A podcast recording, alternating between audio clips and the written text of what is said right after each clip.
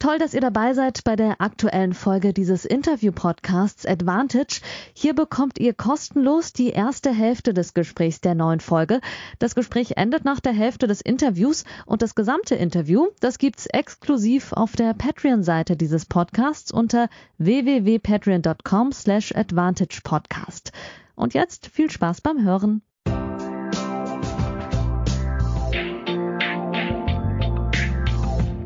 Advantage, Folge 49.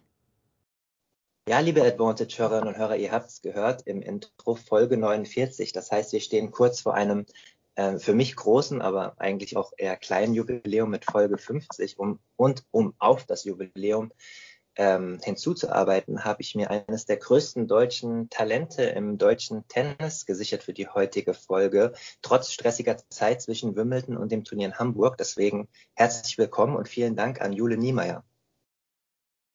Vielen Dank für die Einladung.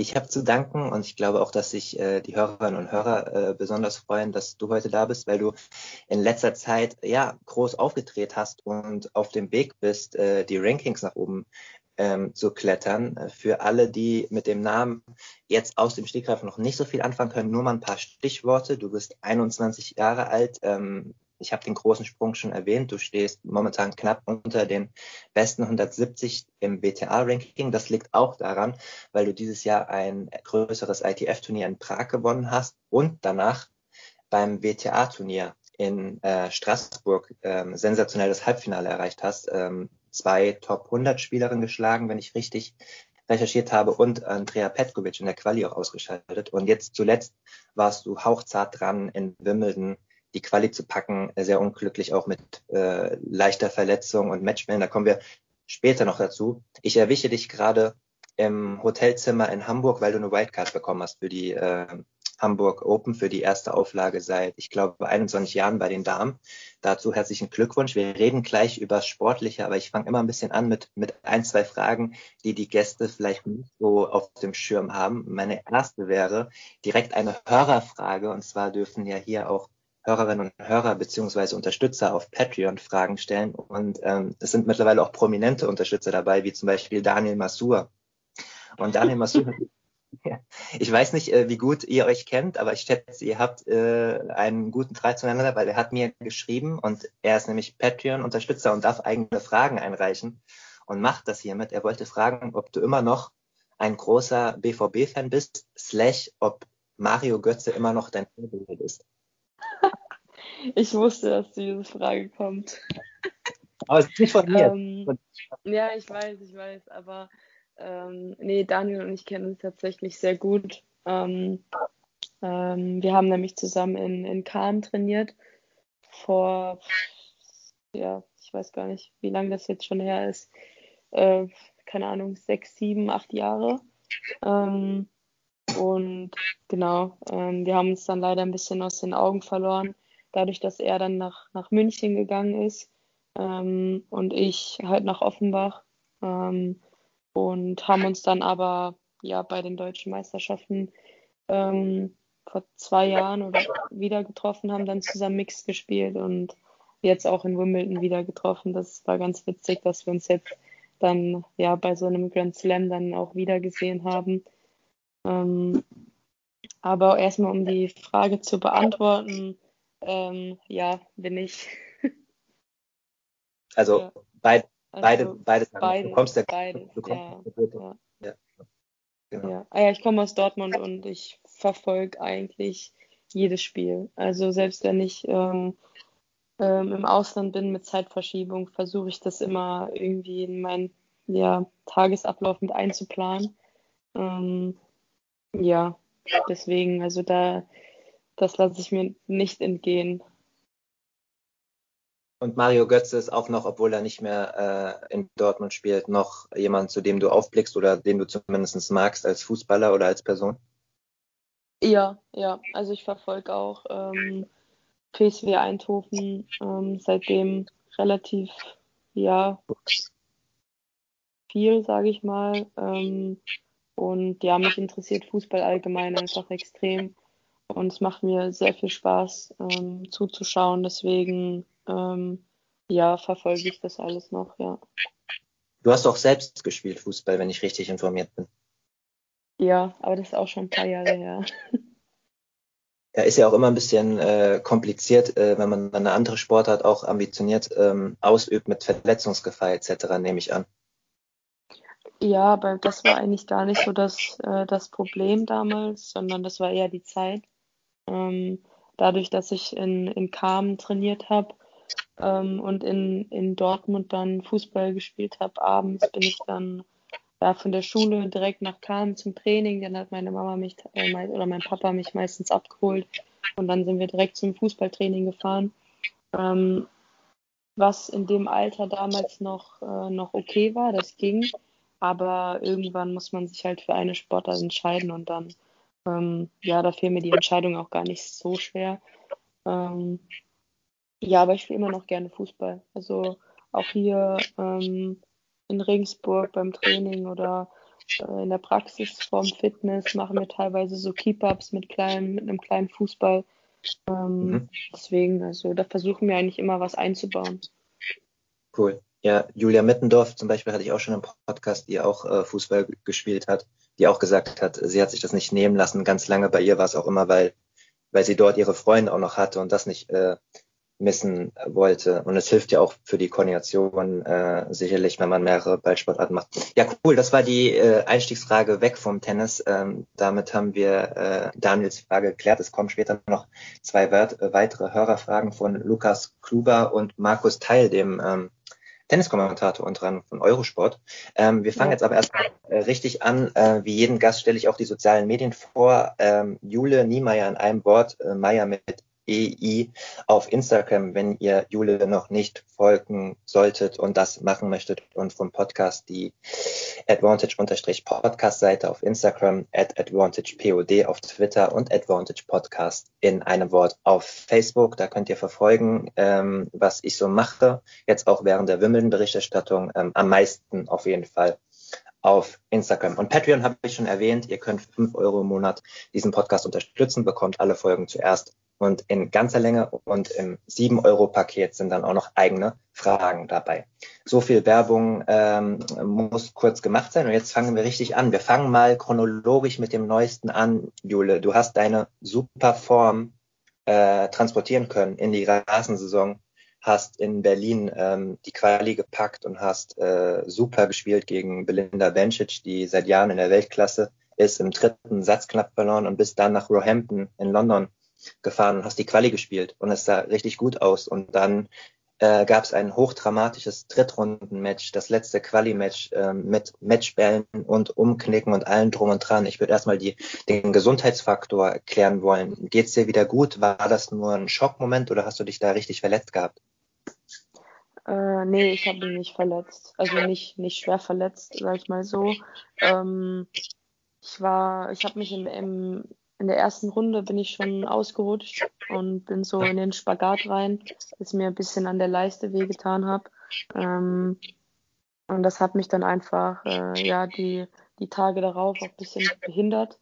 Ähm, und dann in der letzten Runde bin ich wieder ganz merkwürdig ausgerutscht und äh, habe mir dabei das Knie verdreht.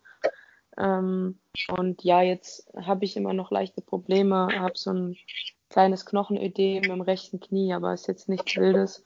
Und genau, aber das ähm, hatte jetzt auch nichts mit der Niederlage zu tun oder dass mich das im Match irgendwie behindert hat, außer dass man dann vielleicht ein bisschen vorsichtiger irgendwie in die Ecken geht oder so. Aber das war jetzt kein, kein Grund ähm, für die Niederlage. Ähm, weil du es selbst angesprochen hast, dieses kleine äh, Knochenödem, ich stelle es mir extrem schwer vor in der Position, in der du gerade bist, ähm, wo du dich nach oben kämpfst mit guter Form und dann ja auch Angebote bekommst für Wildcards etc., die du brauchst, um gute Results zu liefern, einfach um nach oben zu kommen, den richtigen Mix zu finden zwischen wie viel spielt man, wie viel trainiert man und wie viel Zeit gibt man dem Körper auch für Erholungsphasen. Hm, also wenn du jetzt zum Beispiel schon weiter oben in den Ranking gewesen wärst, hättest du dann vielleicht Hamburg nicht gespielt, um dir mehr Zeit zu geben, um dieses Ödem vielleicht ein bisschen auszukurieren? Gibt es solche Gedanken oder sagst du, nee, Janik, das geht schon, ich will eh so viel spielen, wie es geht, weil ich will hochkommen? Ähm, nee, also wir haben da schon einen sehr guten Mix. Ähm, dadurch, dass mich das jetzt wirklich nicht behindert und ich da jetzt keine, keine Schmerzen wirklich habe, ähm, auch nicht auf dem Platz, ähm, ja, ist das, war das jetzt eigentlich keine Option, Hamburg nicht zu spielen. Und ähm, ich habe auch nach Wimbledon vier, fünf Tage frei gemacht und habe dem Körper ein paar Tage Pause gegeben, um sich zu regenerieren. Ähm, ja, und einfach auch die ganzen Sachen äh, zu verarbeiten, vom Kopf her auch mal abzuschalten. Ähm, genau, also aber da versuchen wir schon auch einen, einen guten Mix ähm, zu haben von Training, Regeneration, Turniere, dass man nicht ähm, ja von Turnier zu Turnier reist und keine Ahnung drei, vier, fünf Wochen am Stück spielt, sondern dass man dann auch einfach vielleicht mal nur ein oder zwei Turniere spielt, dann nochmal zwei, drei Tage Pause macht und dann mh, eine Woche trainiert und da ein bisschen den Fokus einfach auf ein paar, paar Dinge legt, die dann nicht so funktioniert haben oder auch ähm, einfach am, am Körperlichen nochmal zu arbeiten. Definitiv. Sehr gute Mix. Äh, dafür wünsche ich dir auch viel Erfolg und deinem ähm, noch recht neuen Team, dass ihr das gut transportiert bekommt die nächsten Wochen und Monate, um das Thema Wimbledon ähm, nochmal kurz zum Abschluss zu bringen und möchte nicht so sehr darauf rumhacken, weil es natürlich, wie du es gesagt hast, in der Verarbeitung bestimmt auch nicht einfach war. Da waren aber diese zwei Matchbälle im, in der letzten Quali-Runde und ähm, das ist ja der Traum eines jeden Spielers. Äh, man arbeitet hart und dann steht man einen Punkt davor, äh, sich erstmals für ein Hauptfeld bei einem Grand Slam äh, zu qualifizieren. Du hast ja als äh, Juniorin auch bei allen vier Slams schon spielen dürfen. Ähm, mal so Hand aufs Herz, wie viele Tage hast du äh, gebraucht, um, um das zu verarbeiten? Bist du da immer relativ schnell dabei oder belastet dich das eher länger? Ähm, normalerweise nach Niederlagen eigentlich relativ schnell. Also es kommt klar, es kommt immer aufs Match drauf an, ähm, wie der Matchverlauf war, aber äh, jetzt hat schon einige Tage gedauert. Ähm, jetzt ist es okay, jetzt kann man da so mit einem leicht, ja, mit so ein bisschen Ironie an die Sache rangehen, auch teilweise. Ähm, aber ja, es hat schon, schon ein paar Tage gedauert, weil es einfach extrem ähm, schmerzhaft war, ähm, so knapp davor zu sein, sich ähm, ja zu qualifizieren, weil es auch, wie du schon sagtest, einfach ein Traum von jedem Tennisspieler ist. Ähm, aber ich habe da oder mein mein Team hat ja mir da relativ schnell auch ähm, ja, ein bisschen die Augen geöffnet und gesagt, dass es überhaupt gar kein Problem ist, dass ich das Match nicht, nicht gewonnen habe oder dass ich zwei Matchbälle hatte oder ähm, ja, es jetzt nicht direkt beim ersten, beim ersten Anlauf geschafft habe, sondern sie waren eigentlich sehr positiv gestimmt ähm, und ähm, mir da keine Vorwürfe gemacht, weil das ist auch einfach eine Sache von Erfahrung, da dann das Match, sag ich mal, auszuservieren und vielleicht nicht so sehr drüber nachzudenken, was eigentlich hier gerade passiert. Ähm, deswegen, ähm, ja, haben, haben mir da, hat mir das Team und auch meine Familie sehr beigeholfen, damit ja relativ schnell ähm, abzuschließen. Klingt sehr gut. Es ist auch alles andere als leicht und irgendwie auch selbstverständlich, dass, äh, dass das ein ganz besonderer Moment ist und nicht leicht ist auszuservieren und ähm, ist wahrscheinlich nur eine, eine kleine äh, Hilfe für dich, aber ähm, alle Experten und Fans, die sich intensiv mit der Sportart beschäftigen, haben auf jeden Fall äh, gemerkt, dass du deine Form und all das, was du dir aufgebaut hast, äh, ja, äh, mit rübernehmen konntest nach London und jetzt mal der eine Punkt hin oder her. Man konnte sehen, dass du auf dem richtigen Weg bist und das wird dann über kurz oder lang, wenn du verletzungsfrei bleibst, eine Frage der Zeit sein, ähm, hoffe ich zumindest für dich, dass du dir das erarbeiten kannst. Vielleicht musst du ja irgendwann gar nicht mehr auch äh, zeitnah in Qualifikationen rein, wenn es weiter gut läuft. Du hast dein Team angesprochen, ähm, Jule. Du bist ähm, Anfang des Jahres von ähm, Offenbach dort äh, von Alex Waske nach Regensburg zu Michael Geserer ähm, äh, gewechselt an die Base. Ähm, beide Trainer hatte ich auch hier schon zu Gast. Äh, ihr werdet euch erinnern, liebe Hörerinnen und Hörer, wie so viele andere Trainer auch. Ähm, kannst du mir ein bisschen sagen, wie die äh, Beweggründe waren, dass du was verändern wolltest, ähm, dass du nach Regensburg gegangen bist? Ja, ähm, also ich bin Anfang, Anfang Mitte März ähm, bin ich nach Regensburg gekommen. Ähm, der Grund war eigentlich, dass, dass ähm, mein Physio- und Athletiktrainer der Florian Sitzelsberger hier seine Praxis hat, ähm, mit dem Daniel Pohl zusammen. Und ähm, ja, wir haben jetzt zweieinhalb Jahre, seit zweieinhalb Jahren arbeiten wir zusammen und ich wollte einfach täglich mit ihm zusammenarbeiten. Es war so, dass ich ähm, ihn immer mal wieder alle paar Wochen gesehen habe, weil es auch zeitlich nicht anders, ja, einfach nicht anders ging, weil ähm, ich viel gespielt habe. Er ähm, ist auch gleichzeitig noch der Physio- und Athletikcoach von der Quitora und dann ist er halt auch viel gereist. Und genau, irgendwann, äh, ja, jetzt Anfang des Jahres habe ich dann auch einfach gemerkt, dass ich, ähm, ja, dass es schwieriger wird, alleine das ganze Programm durchzuziehen. Ähm, er hat mir dann immer die Pläne geschickt, ähm, die Fitnesspläne, und ich habe die selbstständig dann gemacht. Ähm, aber dadurch, dass ich wusste, wie es sich anfühlt, ähm, hier in der Praxis zu arbeiten, äh, tagtäglich und ja mit ihm an der Seite diese Übungen auszuführen, ähm, wollte ich das einfach unbedingt, ähm, dass ich das jeden Tag habe und ähm, ja, habe mich dann dazu entschieden, die Akademie zu verlassen und den, einen neuen Weg einzuschlagen. Ähm, und da haben wir auch äh, in Kauf oder hätten in Kauf genommen, dass ich dann im Tennisbereich erstmal nicht so gut aufgestellt bin.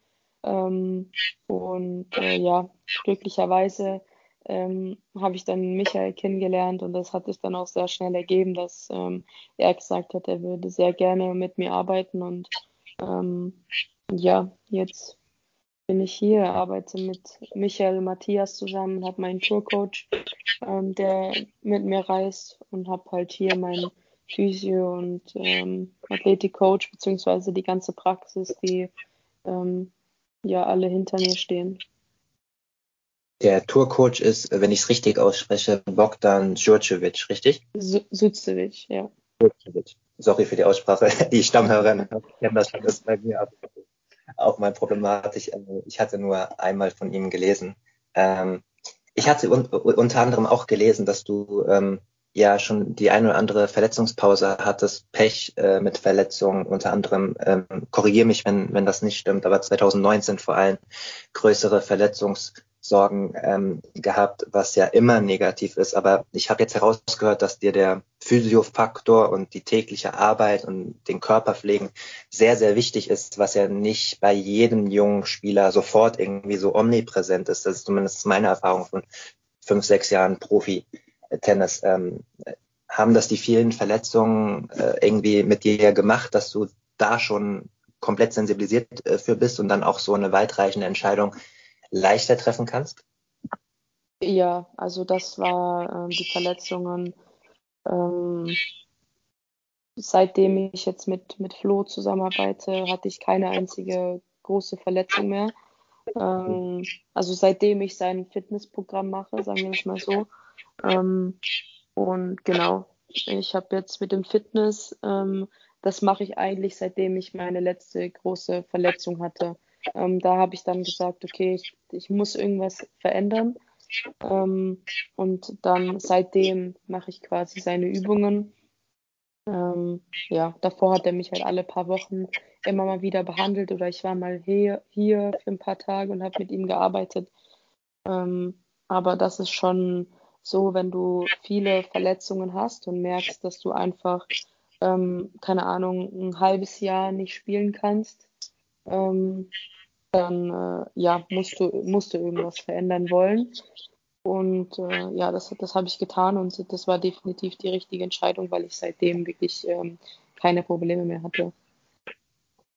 Profi-Tennis, Juli, das weißt du genauso gut wie andere, ähm, ist teuer, vor allem am Anfang, äh, wenn man nach oben kommen möchte ich stelle es mir auch extrem schwer vor, wenn man, du warst bei Alex Waske an der Base und bist jetzt gewechselt, hast zusätzlich noch ein, noch ein Physio, musst reisen etc. Äh, und legst jetzt großen Wert darauf, auch äh, da physiomäßig schon so professionell wie möglich aufgestellt zu sein, auch wenn du jetzt noch keine Hunderttausenden an Preisgeld verdient hast. Ähm, wie schwierig ist das? Vielleicht kannst du den Hörerinnen und Hörern ein bisschen Einblick geben, das auch finanziell und organisatorisch zu managen, dass du jetzt schon so professionell arbeiten kannst, äh, um nach oben zu kommen, aber es auch finanziell auszuhalten?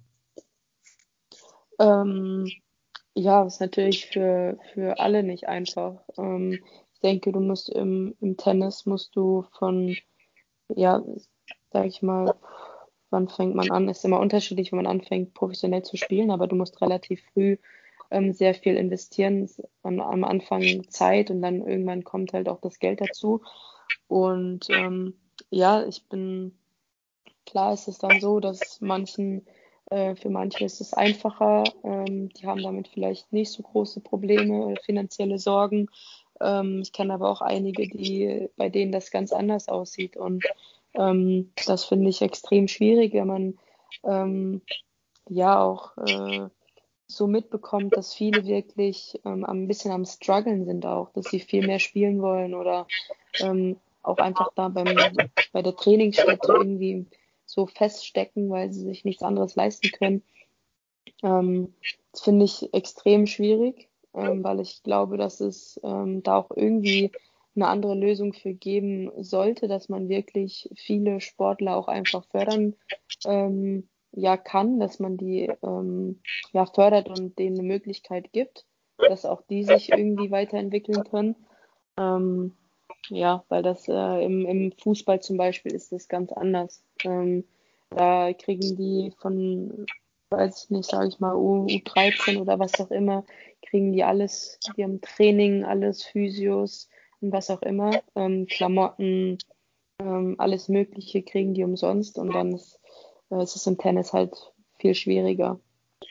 Klar, da sind wir im Vergleich Nachwuchsleistungszentren im, im Profifußball, die mittlerweile jeder durchschnittliche Drittligist auch irgendwie hat mit guten Zertifizierungen und der Einzelsportart Tennis, wo, ich meine, klar, du bist im äh, Porsche Talentteam und du wirst sicherlich auch schon, weiß ich gar nicht, das habe ich nicht recherchiert, aber vielleicht den einen oder anderen privaten äh, Sponsor haben. Zumindest ist es irgendwie notwendig oder wenn man die, den Background nicht hat. Aber weil du es mal angesprochen hast, ich weiß nicht, ob du aus dem Stegreif vielleicht ein, zwei Punkte hast, aber hast du vielleicht ein, zwei Ideen, was man äh, für junge Spieler in der deutschen Förderung finanziell noch verbessern könnte?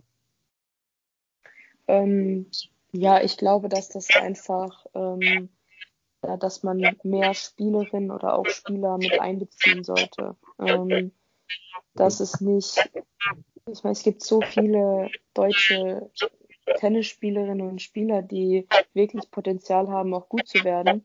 Und ähm, ich finde, da sollte man sich nicht nur auf, ähm, weiß ich nicht, sage ich mal jetzt einfach mal zehn, äh, zehn Spielerinnen konzentrieren und die unterstützen und fördern, sondern ich finde, das sollte viel, ähm, man sollte sich da ein bisschen breiter aufstellen.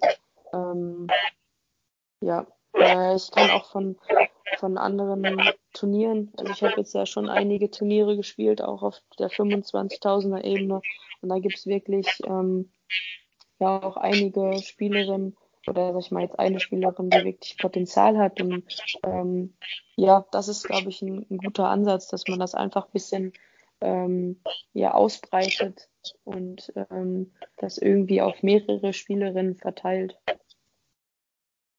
Glaubst du, dass der DTB das in Zukunft machen wird oder hast du da irgendwelche Hoffnungspunkte, dass das breit aufgestellt werden äh, sein könnte oder ist das nur so deine Wunschvorstellung, die aber wahrscheinlich nicht in Erfüllung gehen wird? Hm, das weiß ich nicht. Ähm, da bin ich auch zu wenig involviert. Ähm, und deswegen, das wäre einfach nur so, ähm, was ich jetzt fände, was ein guter Ansatz wäre, wie man wirklich auch andere Spielerinnen oder auch Spieler äh, unterstützen kann. Ähm, ich meine, es, ist, es liegt auf der Hand, dass äh, je mehr Spieler man, man fördert und auch ähm, ja, ein bisschen unterstützt, sei es finanziell oder auch mit, mit Training oder was auch immer, ähm, natürlich ähm, ja, sind die Chancen dann auch größer, dass, dass, da, ähm, dass sie sich besser weiterentwickeln. Klar, ja, und natürlich äh, sind die Finanzen dann auch ein bisschen teurer. Ich meine, ich, ich spreche ja mit vielen Talenten und auch mit euren äh, Bundestrainern und Trainerinnen. Äh, waren schon viele äh, hier zu Gast. Ähm, äh, sie erzählen immer, dass es wichtig ist, den Mix zu finden zwischen dieser Zent Zentralisierung. Also werdet ihr oft in Stuttgart-Stammheim dann mal zusammengezogen, zumindest noch ähm, im Juniorenbereich äh, und seid aber dann ja oft bei euren Heimtrainern und Heimtrainerinnen und da geht es immer darum, irgendwie den richtigen Mix zu finden. Das höre ich immer raus. Ähm, und bei dir höre ich jetzt eher so raus, dass vielleicht noch mehr so dieses breitere noch angebracht wäre. Äh, liege ich da richtig? Also dass zu wenig zu diesen zentralen Lehrgängen eingeladen werden. Ja, also ich, ich glaube schon, dass das ein, der richtige Ansatz wäre, einfach auch ähm, mehreren äh, Spielerinnen oder Spielern ähm, Aufmerksamkeit zu schenken oder sich einfach ja damit zu beschäftigen oder was auch immer, weil ich glaube, es gibt mehr, ähm, es gibt ja viel mehr Spieler und Spielerinnen, die Potenzial haben als jetzt zehn Leute, sage ich mal. Okay. Ja, cool, dass du da äh, dazu deine Meinung ähm, gesagt hast. Wir kommen zurück zum eigentlichen Thema, dem Wechsel nach Regensburg. Äh, Michael Geserer ist ja ein bekannter deutscher Trainer, zumindest in der, in der großen äh, Tennisbubble. Äh, ihr wisst es alle, liebe Hörer und Hörer, unter anderem Julia Görges äh, lange ähm, begleitet und ähm, zuletzt ähm, die Amerikanerin, jetzt habe ich den Namen äh, gerade nicht im Kopf, wie heißt sie denn nochmal? Weißt du? Jennifer Brady, dann muss ich das gar nicht äh, schneiden, liebe Hörerinnen und Hörer, sondern äh, da hat mir mein Gast kurz ausgeholfen, der Name ist mir kurz entfallen, Jennifer Brady, ähm, zu tollen Erfolgen, unter anderem ins Australian Open Finale geführt. Deswegen muss ich den nicht näher vorstellen, aber mal umgedreht, ähm, Jule, nach den ersten Monaten äh, mit ihm, was ist das für ein Trainer aus deiner persönlichen Sicht? Wo hat er dir bisher am meisten helfen können?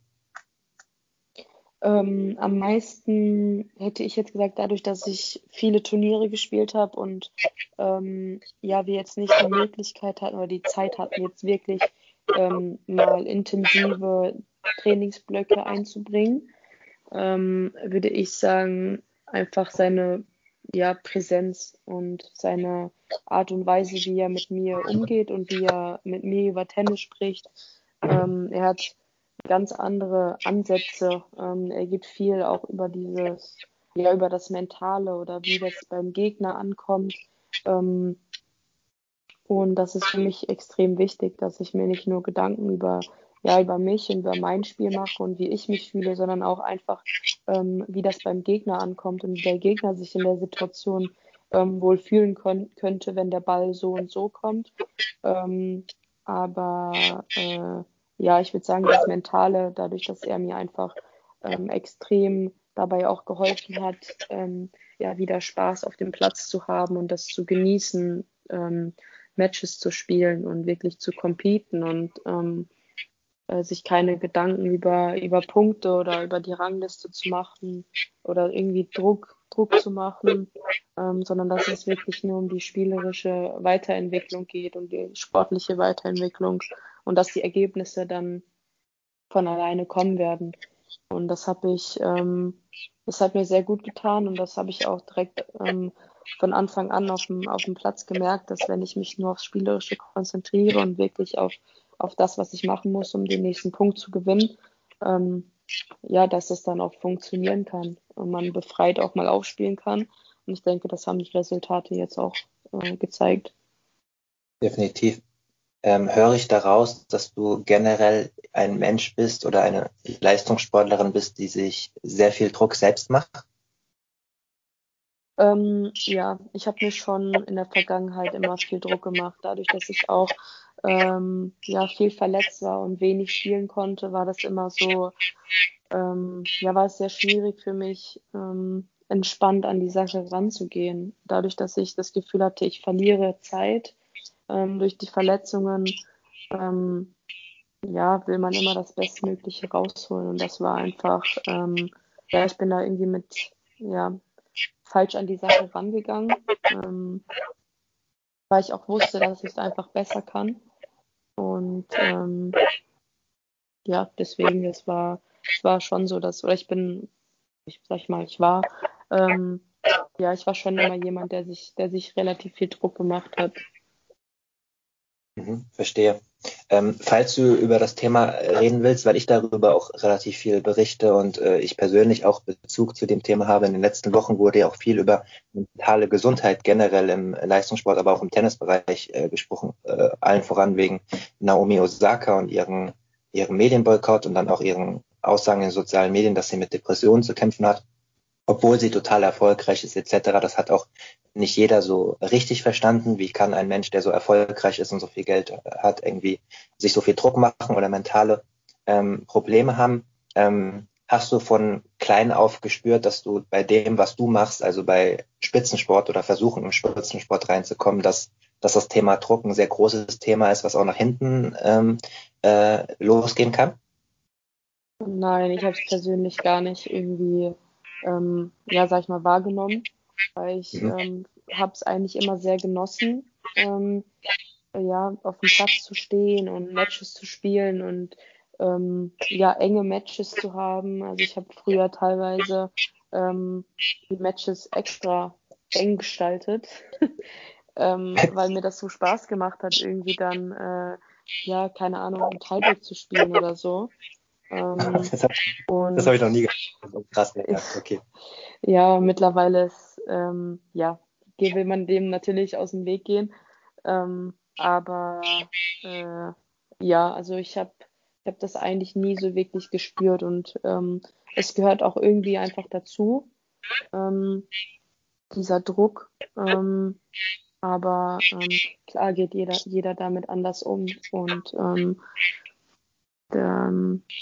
ja, ich will jetzt auch gar nicht zu viel dazu sagen, weil das auch wirklich ein, ein schwieriges Thema ist. Ähm, Klar, weil man, man nie weiß, ähm, wie sich die Person wirklich fühlt oder jetzt alle reden nur darüber und keiner weiß wirklich, was in ihr vorgeht.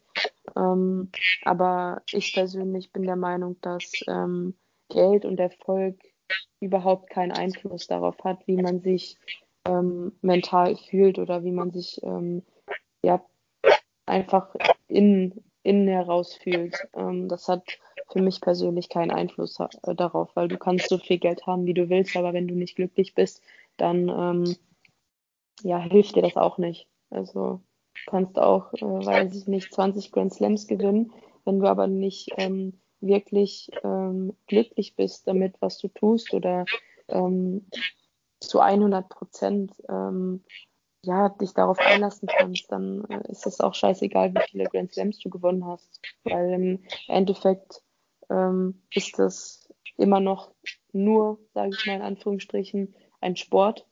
Ähm, und ja, das andere ist halt das persönliche Leben, das private Leben. Ja, definitiv. Schöne Worte auf jeden Fall äh, von dir. Ich wollte die beiden Sachen auch nicht vermixen. Da sollte man auch nochmal, oder sollte ich an dieser Stelle vielleicht auch nochmal sagen, es gibt natürlich einen ganz großen Unterschied noch zwischen der Krankheit Depression und dem sportlichen Druck, den man verspürt, wenn man sich selbst Druck macht, um sportlich nach oben zu kommen. Allerdings sind die Grenzen auch manchmal verschwimmen, manchmal ein bisschen, je nachdem, wie es einem auch außerhalb des Platzes geht. Ähm, wir wünschen Naomi Osaka und natürlich allen anderen Menschen auf dieser Welt, die die Probleme mit diesem Thema haben, ähm, die bestmögliche Gesundheit. Und äh, ja, falls ihr Probleme damit habt, ähm, es gibt ganz viele Anlaufstellen, ähm, unter anderem Theresa Enkel Stiftung, könnt ihr gerne mal googeln. Da bekommt ihr auch Hilfe, falls ihr oder jemand in eurer Familie Probleme habt mit diesem Thema. Wir kommen wieder zu etwas Positiverem und zur zweiten Hörerfrage, liebe Jule, die sich abschließend mit dem Thema Regensburg beschäftigt. Und zwar hatte ich vorhin ja erwähnt, dass Markus Teil, der ähm, Tenniskommentator von Eurosport, der unterstützt mich auch äh, finanziell seit ein paar Wochen. Danke dafür und an alle anderen Patrons natürlich auch. Ähm, und ich hatte ja Mara Gut letztens auch im Podcast, die jetzt auch in Regensburg ist. Und Markus würde gerne wissen, ähm, wie du Mara überzeugt hast, dass sie nach Regensburg kommt und ob eine WG geplant ist. Das war der erste frei zugängliche Teil der neuen Folge. Die zweite Hälfte hört ihr exklusiv auf der Patreon-Seite www.patreon.com slash advantagepodcast. Dort könnt ihr mit einem kleinen monatlichen Beitrag dafür sorgen, dass es diese langen, unabhängigen Interviews ohne Werbung regelmäßig gibt und unterstützt zudem Yannicks unabhängige Arbeit als freier Journalist im Tennis-Doping- und Sportpolitikbereich.